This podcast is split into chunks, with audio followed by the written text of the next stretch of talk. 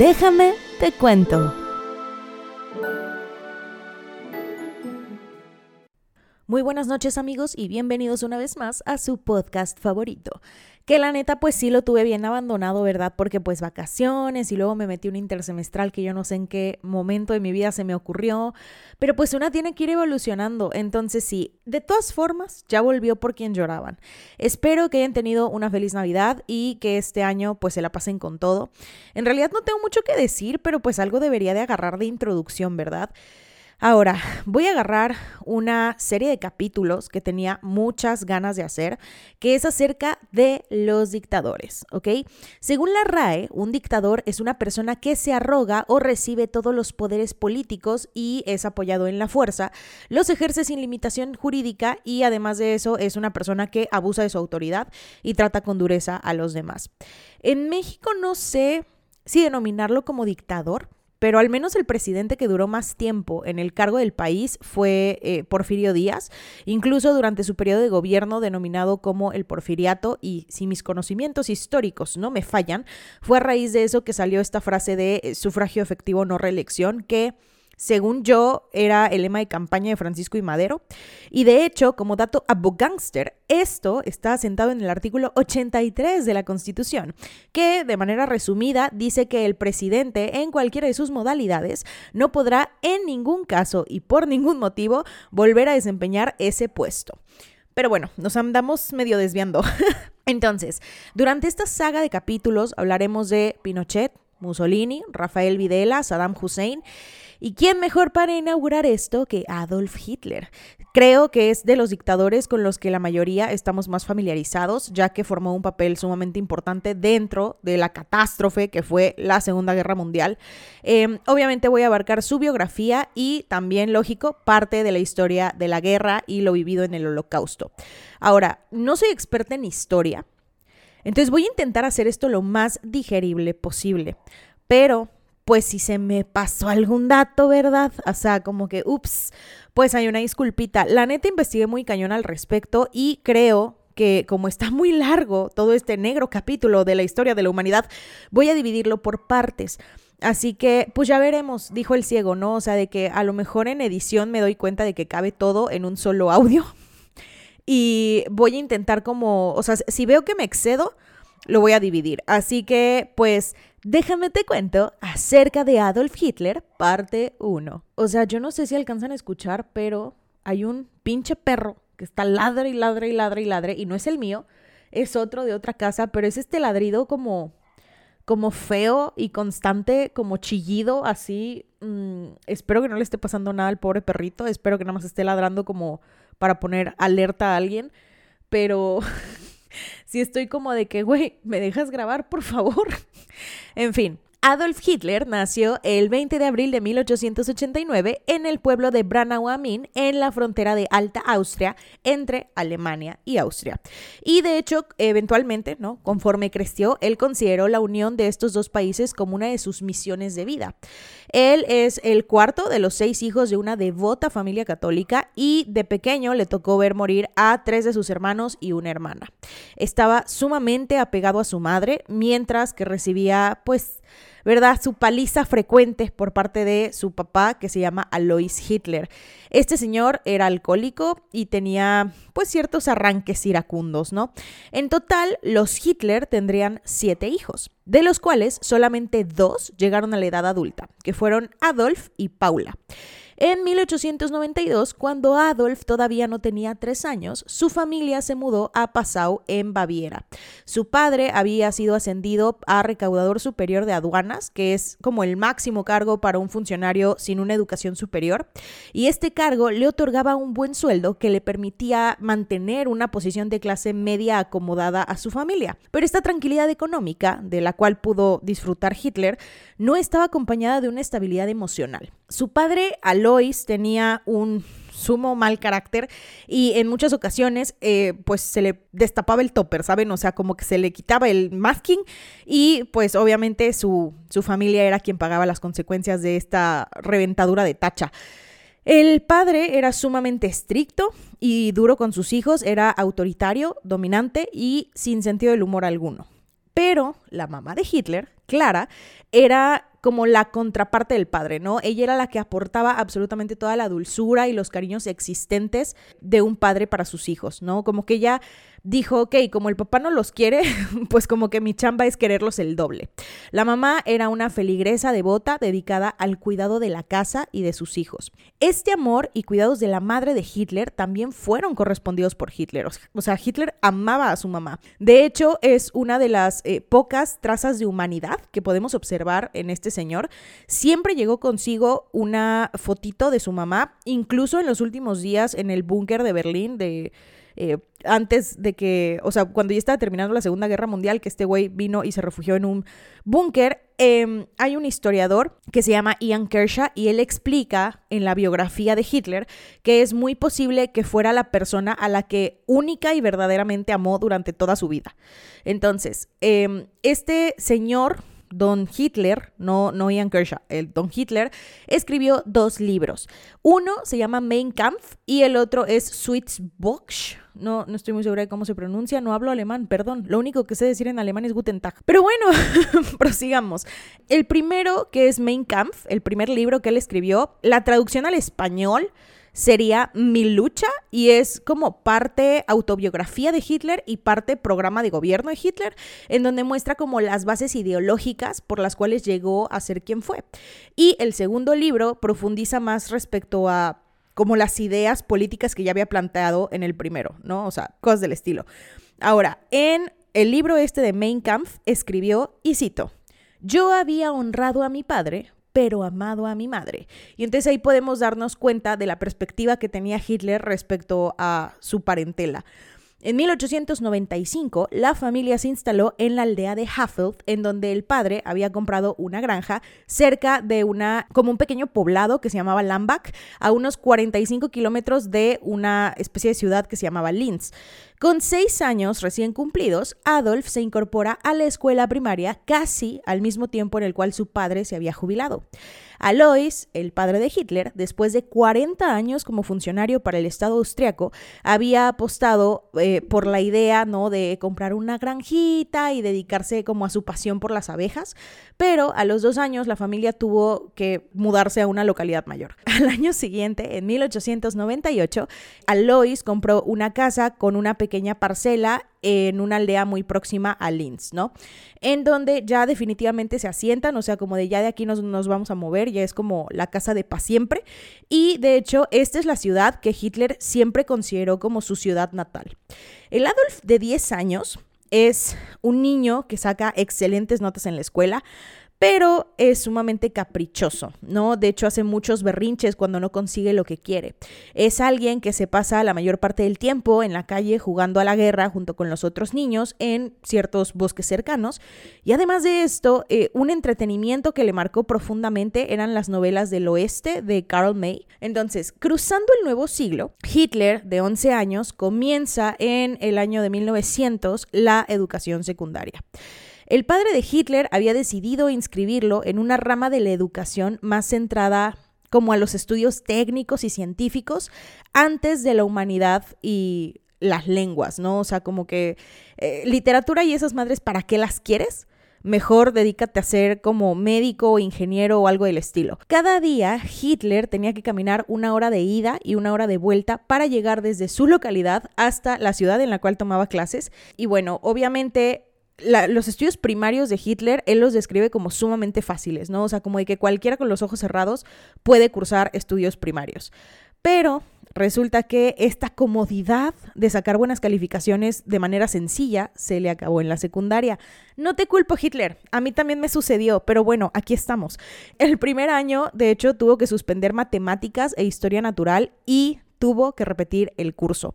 Hitler de la secundaria era un chico que no destacaba mucho, que tampoco hacía muchos amigos y sobre todo daba muchísimas señales de inmadurez, que siento que es algo normal porque está en edad puberta y honestamente yo no quisiera volver a pasar jamás en mi vida por la edad de la pubertad. Entonces, sí, creo que es algo como muy digno de los pubertos ser como sumamente eh, pues, burros, ¿no? En muchas cosas.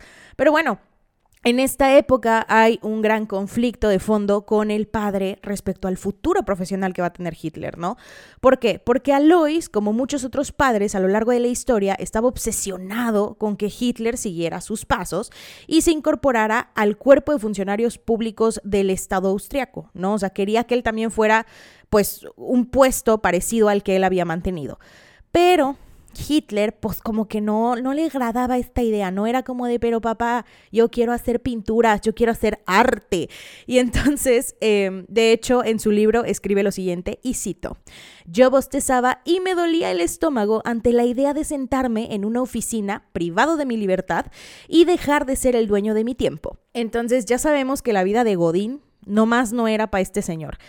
El 3 de enero de 1903, el papá de Hitler fallece. Y según toda la información que hay al respecto, las notas de Hitler siguen siendo pésimas y entonces decidieron cambiarlo de centro educativo. En septiembre de 1905, con 16 años, termina la educación secundaria y pues nomás así porque se le antojó, dijo, sí, ya no quiero volver a estudiar, la verdad. O sea, como que la escuela no es para mí. Entonces él decide regresar a vivir con su mamá, su tía Joana y su hermana Paula. Y de esta época, Hitler escribe en su libro y cito, los días más felices que me parecían casi como un bello sueño. Pero 1907 supondría para Hitler un annus horribilis, ¿no? Un año pero feo. Probablemente este es uno de los puntos de inflexión en su vida. En enero, la mamá de Hitler fue operada por cáncer de mama y poco después el médico le comunicó a Adolf que tenía muy pocas probabilidades de sobrevivir. En septiembre, Hitler realiza un examen de acceso a la Academia de Bellas Artes en Viena pero después de pasar ¿no? por estas pruebas iniciales a principios de octubre, Hitler es completamente rechazado.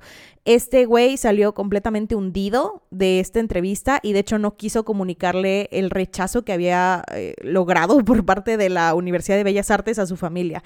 Entonces como que se lo mantuvo en secreto y regresa a finales de octubre donde su mamá ya estaba en completo estado de agonía. Aquí todos los testimonios coinciden en que cuidó de su mamá hasta el final y quedó terriblemente afectado cuando falleció el 21 de diciembre de 1907. Hitler eventualmente regresa a Viena y en este momento de su vida cumpliría ya 18 años de edad en la capital austriaca. Con dinero suficiente para vivir por lo menos un año sin trabajar y con la esperanza de acceder a la Academia de Bellas Artes en Viena, vuelve a presentar el examen.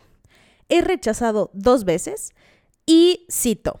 Dibujos aceptables, cabezas pobremente dibujadas, no tiene mucho talento, no se recomienda la admisión. Esto fue lo que escribieron de él en la carta de rechazo y poco a poco él eh, dice, ok, si el arte no es lo mío, necesito agarrar otra área de interés.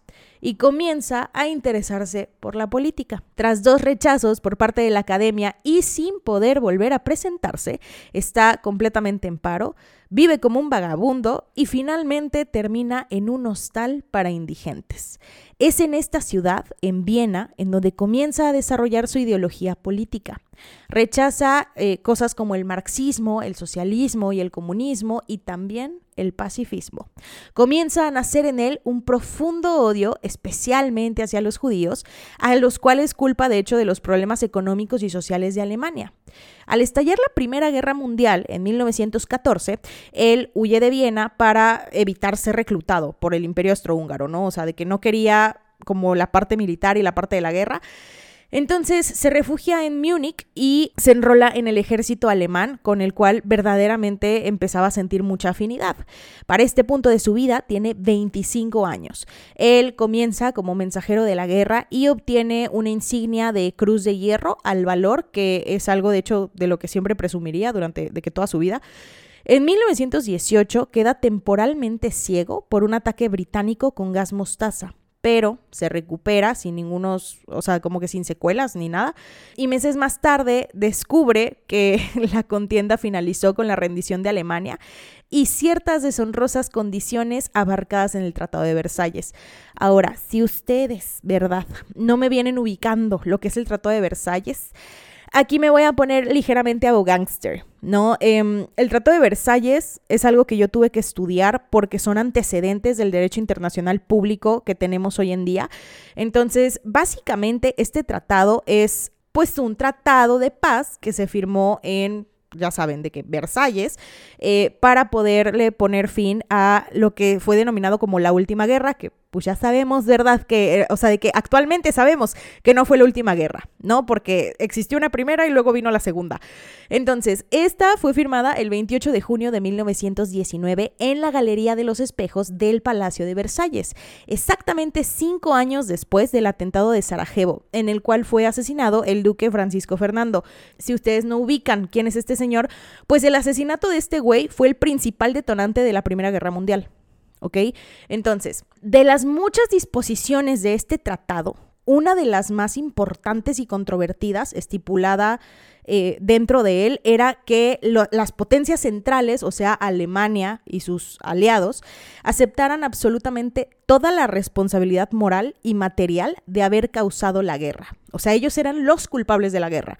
Entonces, por lo tanto, debían enfrentar ciertas consecuencias, como por ejemplo desarmarse, realizar importantes concesiones territoriales que, si no me equivoco, constituían el 13% del territorio y obviamente eh, dar una exorbitante indemnización económica a los estados victoriosos. Eventualmente, el Tratado de Versalles fue ampliamente violado en Alemania en los años 30 con la llegada de Hitler al poder. A ver, Ahora, permítanme explicarles lo siguiente, y aquí es en donde me pongo un poco abogánster, pero quisiera que, ya saben que esto es para informar, vaya, esto es para que ustedes no anden ahí como diciendo cosas raras, ¿no? Entonces, sí, permítanme compartirles un poco de mi conocimiento, y si me está escuchando algún maestro, ignoren todo lo que voy a decir, a menos que esté bien. Em, si no me equivoco, dentro del derecho internacional público, ¿no? Que regula las relaciones entre estados, ¿no? En, este caso, estado se denomina, pues, de los países de los cuales estemos hablando, ¿no? Ahora, dentro de las generalidades del derecho, debemos de comprender lo siguiente. Todos los procesos comienzan por la denuncia de una conducta delictiva. ¿no? Y parte de los derechos de la víctima, lo principal es la reparación del daño causado. ¿A qué es a lo que voy con todo esto? Lógicamente, si existe una guerra, ¿no? En este caso estamos hablando de la Primera Guerra Mundial, Alemania, digamos que fue la parte em, que ofendió y pues todos los demás países implicados son la parte ofendida. Entonces, la parte ofendida obviamente quiere una reparación del daño. ¿Cómo vas a obtener la reparación del daño? Pues precisamente el Tratado de Versalles te dice, bueno, me vas a dar tierras, te voy a desarmar y además de todo eso me vas a pagar dinero. ¿Por qué? Porque te pasaste un poquito de lanza, rey. Y de hecho no tiene mucho que Alemania acaba de, hacer este pago. O sea, em, de hecho creo que eh, liquidó el pago de las reparaciones de la guerra en 1983, pero todavía quedaba pendiente el abono de los intereses generados desde la aprobación del Tratado de Versalles. Estos intereses ascendían a 125 millones de euros y fueron saldados relativamente hace pocos años, creo, no estoy muy segura de cuándo, 2000, 2010 y tantos, la verdad, es que no recuerdo mucho, pero bueno. Ahora, todas las sanciones abordadas dentro del Tratado de Versalles fueron moralmente traumáticas para los alemanes, ¿ok? Porque además de eso, esta inmensa deuda causó que la economía alemana pues se viera pues muy afectada, ¿no? O sea, causó mucho el descontento del pueblo alemán y sobre todo esta desesperación fue lo que los llevó a votar por Hitler. Además de todo esto, déjenme decirles que la canciller Angela Merkel, ex canciller Angela Merkel, eh, encontró una forma de entender estos pagos como una especie de catarsis. O sea, de hecho, dijo lo siguiente, la Unión Europea es el resultado del aprendizaje de la dolorosa historia del siglo pasado. A esta historia también pertenecen la Segunda Guerra Mundial y el Holocausto. Ahora en Europa rige la fuerza de la ley y no la ley del más fuerte. Pero bueno, regresemos con Don Hitler, ¿no? Este, su participación durante la Gran Guerra lo marcaría definitivamente y el transcurso de estos acontecimientos fue decisivo para asentar aún más su parte de nacionalismo. El orgullo herido de la derrota le provocó frustración y rabia, sentimientos que después alimentarían la base para edificar la Segunda Gran Contienda Mundial. Bajo el espectro del final de la Primera Guerra Mundial, en 1919, se formó el Partido Obrero Alemán, Ese año, Adolf Hitler ingresa como miembro asumiendo el rol de jefe. Eh, en ese momento era como parte de la, parte como propagandística del asunto y eh, Hitler para este entonces ya tenía 30 años. Solía reunirse en ciertas cervecerías con los simpatizantes de este partido. Ahora, voy a hablar desde mi privilegio. Em, hace algunos años visité en Múnich una cervecería llamada eh, Hof, Hofbrauhaus, me parece que se llama, y esta cervecería es viejísima, ¿ok? Tiene una historia que comenzó en 1589 y se ha convertido en la cervecería estrella de Múnich y en uno de los puntos más famosos del mundo. Se convirtió en el centro de la vida pública y política de Múnich, contando con importantes personajes como Lenin y clientes asiduos con ciertos cargos políticos. Ahora, la verdad es que esta cervecería es muy bonita, está muy bien preservada y tiene como pinturas en las paredes y fotografías de su historia. El servicio es súper rápido, vía meseros cargar yo creo que hasta 8 o 10 tarros de cerveza para poder atender a la gigantesca cantidad de personas que hay en el lugar porque... Em, pues obviamente es punto turístico, ¿no? Y la neta, la chela sí está muy buena. Em, siguiendo bajo esta línea, obviamente eh, la situación del nazismo es un tema muy delicado en Alemania, pero pues básicamente Hitler tuvo alguna de sus reuniones dentro de esta cervecería que les estoy mencionando. En fin, prosigamos. En 1920 se cambió el nombre del Partido Obrero Alemán a el Partido Nacional Socialista Obrero Alemán, mejor conocido como el Partido Nazi. El Partido Nazi es uno de los que manifestaba su descontento con la rendición de Alemania y la imposición de las fuertes medidas compensatoriales que pues se le dieron al país después de la Primera Guerra Mundial, ¿ok? Lo cual obviamente provocó una reacción sumamente negativa en la población porque la población no entendía el resultado de la guerra. O sea, como que ellos no eran los malos, pues. Entonces, el 9 de noviembre de 1934, maravillado por el increíble ascenso de los fascistas en Italia.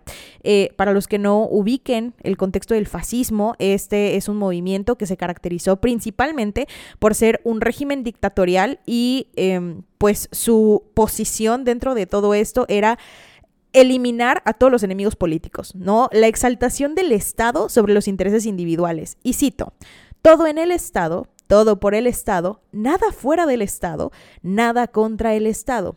Este, de hecho, es representado por Benito Mussolini, pero de él hablaremos en otro capítulo, enfoquémonos en Hitler.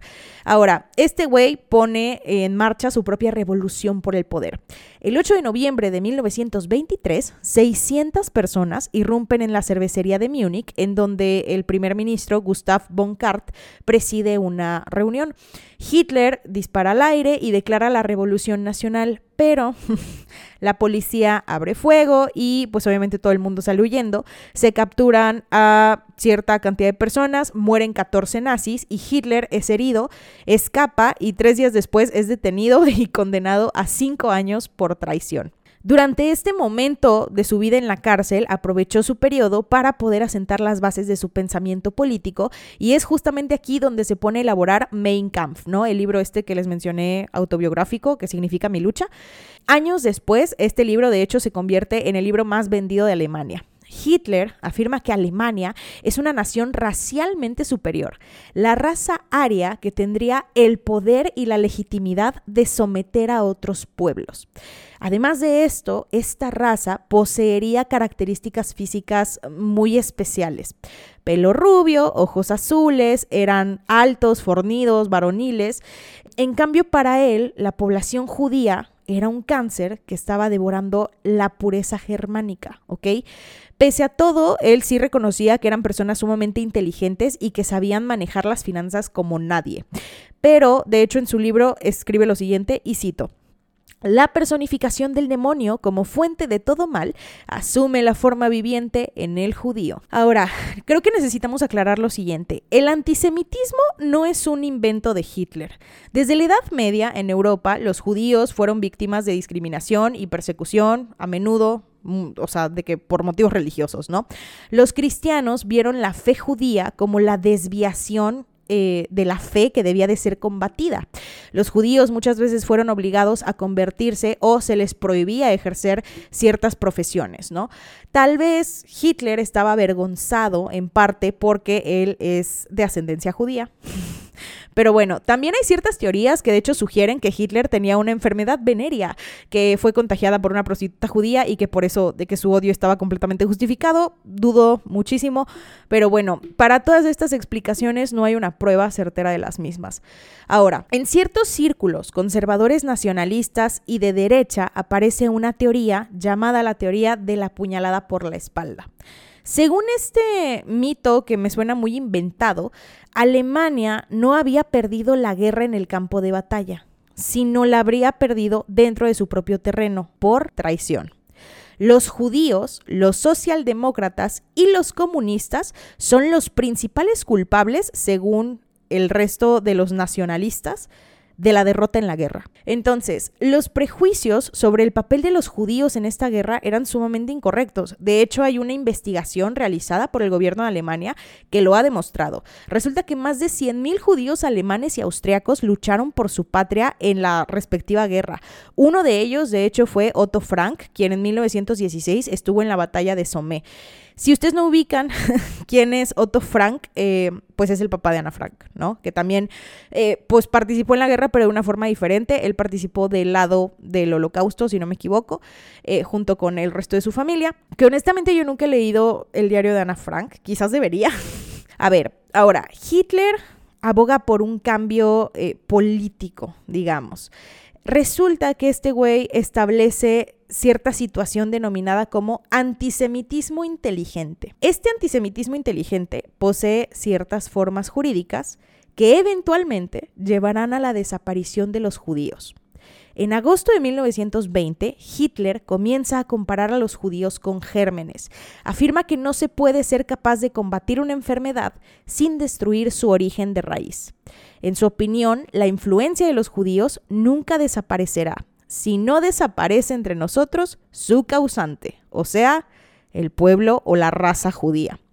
Hitler culpa a este pueblo de todos los males en el mundo, ¿no? O sea, en este momento de la historia, Alemania está sumamente débil, está en decadencia por la influencia, según él, judía, y estas personas pretenden dominar al mundo, ¿no? Para lo cual obviamente utilizan todos los medios posibles, incluida su habilidad en finanzas y cosas del estilo, y empieza a asociar ciertos prejuicios existentes que relacionan a los judíos con... Em, pues tipo de que ellos mataron a Cristo y cosas del estilo.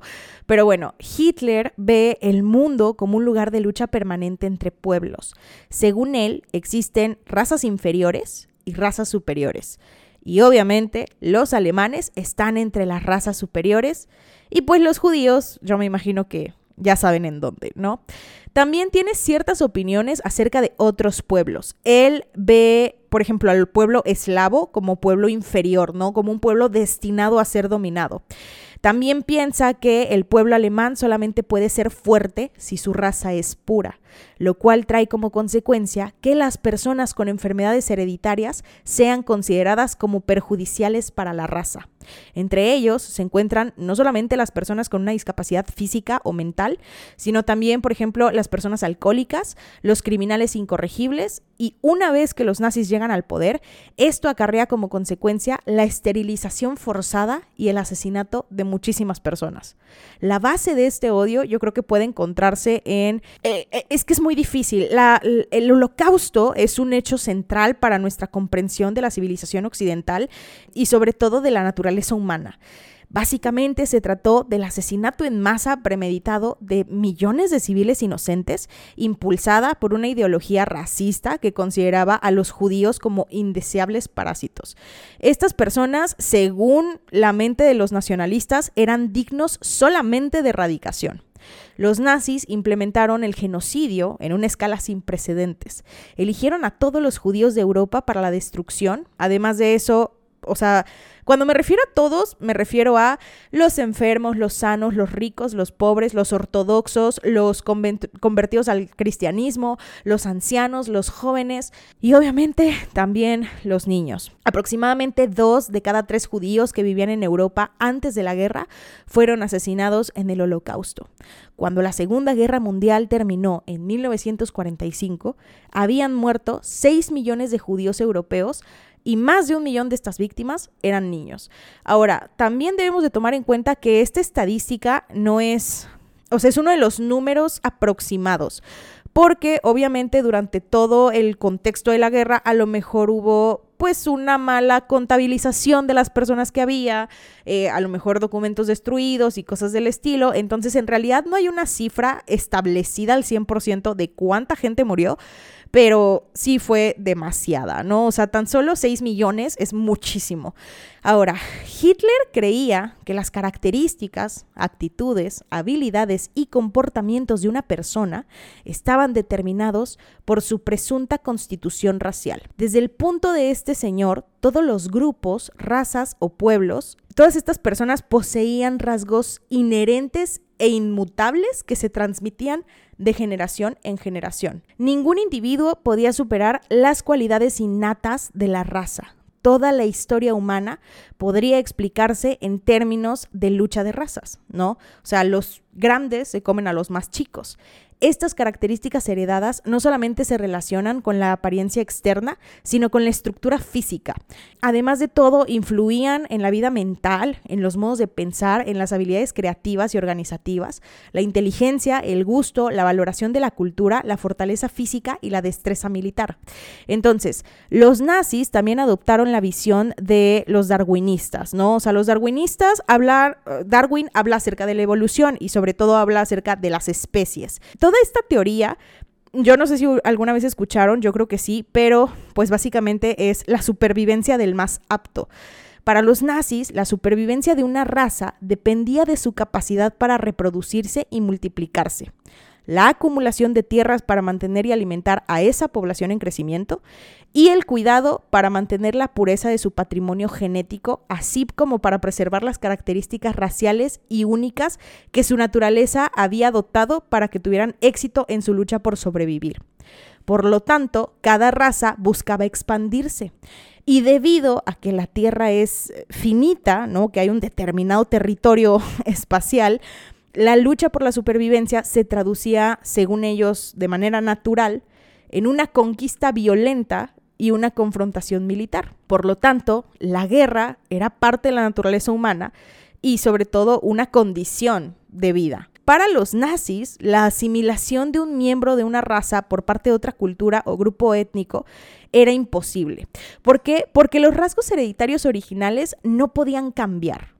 ¿Ok? O sea, es algo que ya tienes como codificado. Los nazis definían a los judíos como una raza. No los perseguían por motivos precisamente religiosos, aunque sí hubo ciertos enfoques, pero en realidad solamente era por un montón de estereotipos negativos y desde esta perspectiva de, ah, es que es una raza menos que nosotros, ¿no?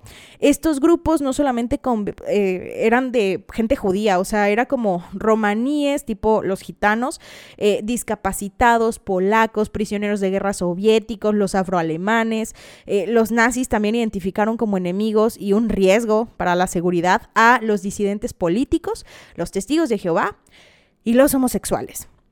La amenaza interna estaba oculta en los matrimonios mixtos, ¿no? O sea, recordemos que ellos buscan la pureza de la raza. Si una persona que es eh, pura de raza, no raza aria alemana, se junta, por ejemplo, con un judío o con un africano o con un eslavo, a partir de ahí diluye todas las características superiores reflejadas en la sangre, ¿ok? O sea, debilita toda su raza tan solo por haberse casado y tenido un hijo, una persona aria con una persona, por ejemplo, eh, de que afro, ¿no? Eh, entonces, sí, em, él consideraba que estas uniones y esta, pues, nueva población que venía al mundo de matrimonios mixtos era sumamente mal visto, porque era como degradar tu, superioridad de raza. Entonces, cuando salió de prisión, Hitler reorganizó y reunificó al partido nazi. Le cambió la estrategia para incorporar la participación política electoral, crear programas dirigidos a los votantes nuevos y marginados, y construir puentes para superar los conflictos tradicionales de la sociedad alemana. Los nazis hicieron una campaña utilizando un lenguaje diseñado para reflejar ciertos temores y esperanzas posibles de los votantes con los siguientes objetivos. Renovar la capacidad de defensa nacional, restablecer la soberanía nacional, aniquilar el comunismo, anular el Tratado de Versalles, eliminar la influencia política y cultural extranjera y judío-alemana, además de revertir la depravación moral que ésta supuestamente había creado, y generar prosperidad económica para poder crear empleos. Sin embargo, los nazis lograron su avance electoral hasta 1930 al combinar la tecnología moderna, la investigación de los mercados políticos y la intimidación a través de la violencia, claro que sí. O sea, como que ellos se despertaron un día y fue de ah, hoy escogí violencia. Entonces, la energía juvenil del partido naciente, que no estaba contaminada por otras asociaciones gubernamentales, pues obviamente les ayuda a romper las barreras electorales, ¿no? Es como de que no, es que ellos están nuevecitos, no tienen como ninguna otra clase de eh, situación, ¿no? Con gobiernos anteriores. Entonces, esto logra traer una atención muy importante sobre todo a los nuevos votantes y a los... Eh, las personas, ¿verdad?, que elegían el gobierno, pues que estaban desempleados o marginados, ¿no? Porque recordemos de que vamos a restaurar la riqueza de Alemania. Hitler, como ya yo creo que muchas personas lo saben, una de sus características más importantes es que es un orador sumamente poderoso y cautivador. Este señor atrajo a numerosos seguidores entre los alemanes desesperados por un cambio. El atractivo del nazismo creció constantemente entre 1931 y 1932, creando una sensación de inevitabilidad de que Hitler iba a llegar al poder y sobre todo de que Hitler iba a salvar al país de la parálisis política, el empobrecimiento económico y como todo lo que estaba sucediendo en, en, la cuestión cultural y el comunismo.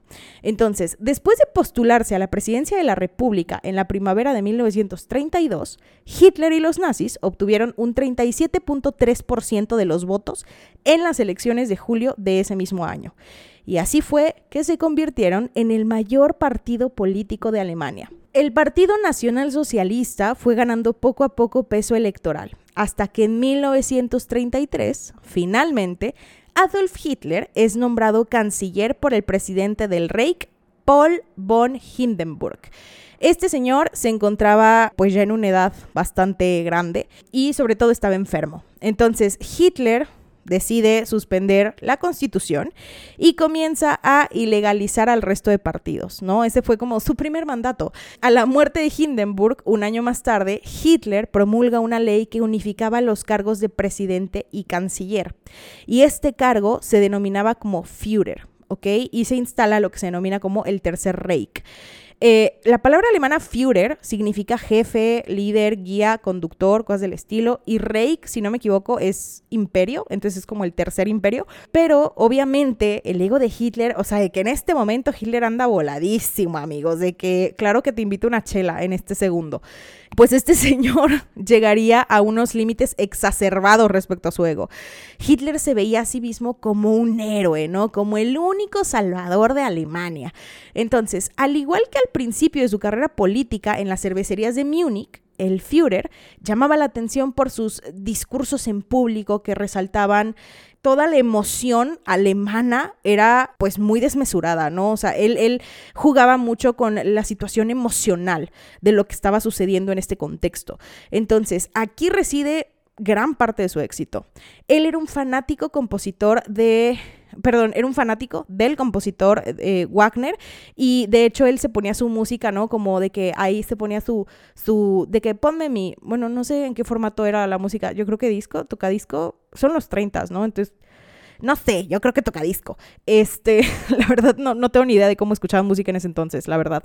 Pero bueno, el chiste es que se ponía su musiquita y se ponía a escribir estos discursos y decía que la música de Wagner, de hecho, como que lo inspiraba a hacer estos discursos más motivacionales, ¿no? Ahora, como chismecito, porque ya estamos abarcando muchas cuestiones políticas, pero como chismecito, eh, pues hay una cierta recopilación de información de medios de la época sobre una extraña y tóxica relación con Heli Roubal, que era su sobrina.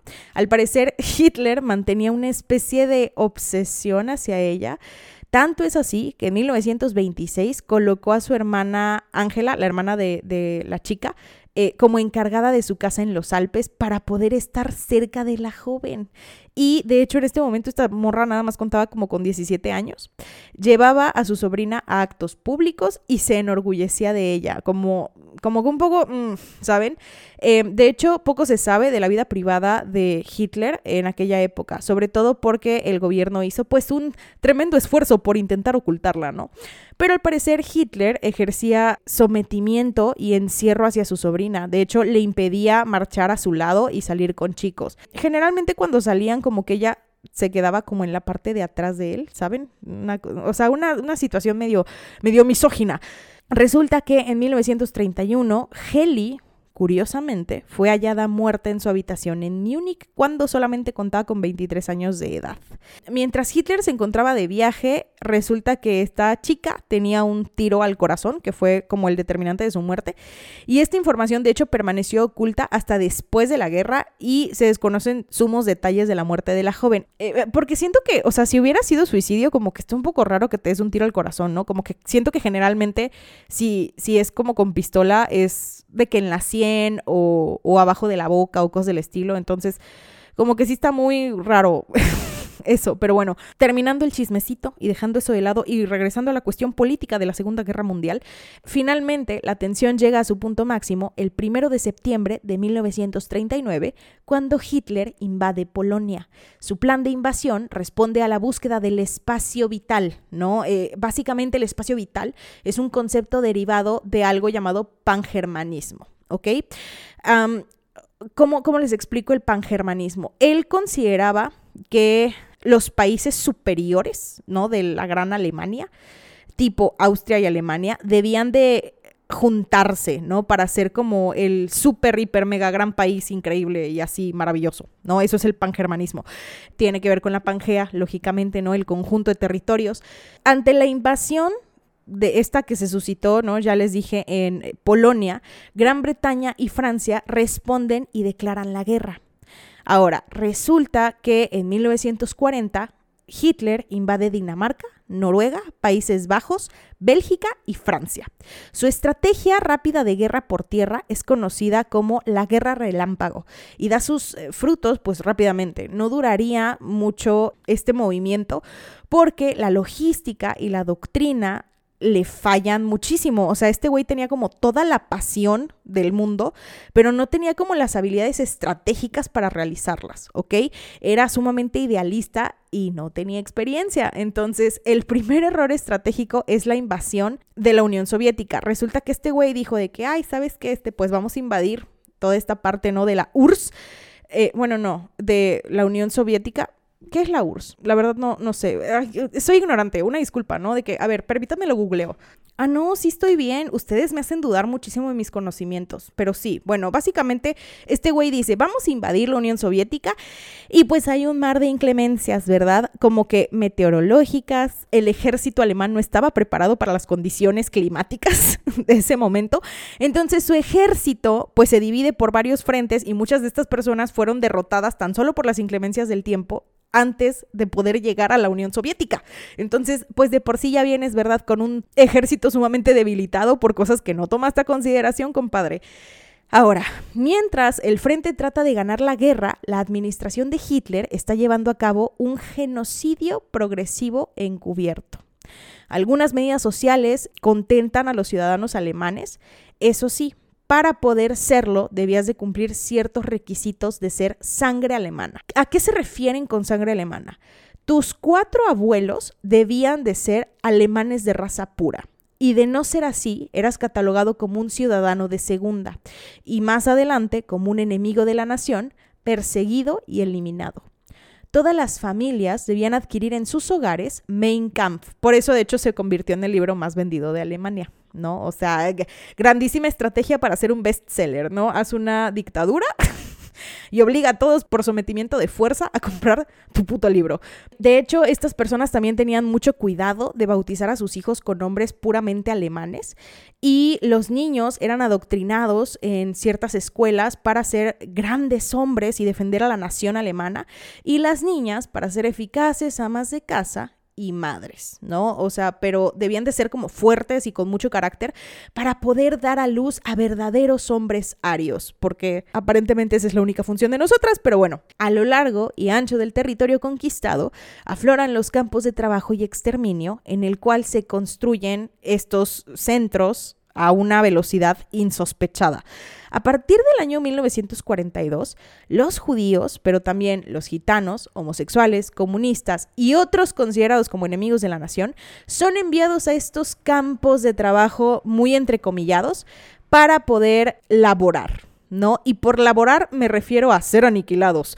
Entonces, hombres, mujeres, ancianos y niños llegaban a estos campos en trenes en condiciones sumamente lamentables y eran sometidos a toda clase de torturas despersonalizadas, ¿no? O sea, algunos lograban eh, sobrevivir trabajando y obedeciendo, otros obviamente murieron por diversas causas, digamos, no estoy muy segura de si denominarlas como naturales, pero yo creo que serían naturales eh, considerando la situación en la que estás, como por ejemplo la inanición, ¿no? las enfermedades eh, y esa clase de situaciones, o se vieron directamente enviados a las cámaras de gas, existe una variedad de documentación gráfica y objetos que dan cuenta de la existencia de estos campos. El más grande e importante de todos ellos fue Auschwitz, situado en Polonia. Puede que la mente de Adolf Hitler no fuera la más retorcida del Tercer Reich, sus ministros y los cargos de la SS fueron activos y participantes, ¿no? Y de todas formas como que proponían ideas para someter al pueblo judío y a los enemigos de la nación, ¿no? Básicamente están basados en terror y posteriormente pues la eliminación. ¿no? La aniquilación completa.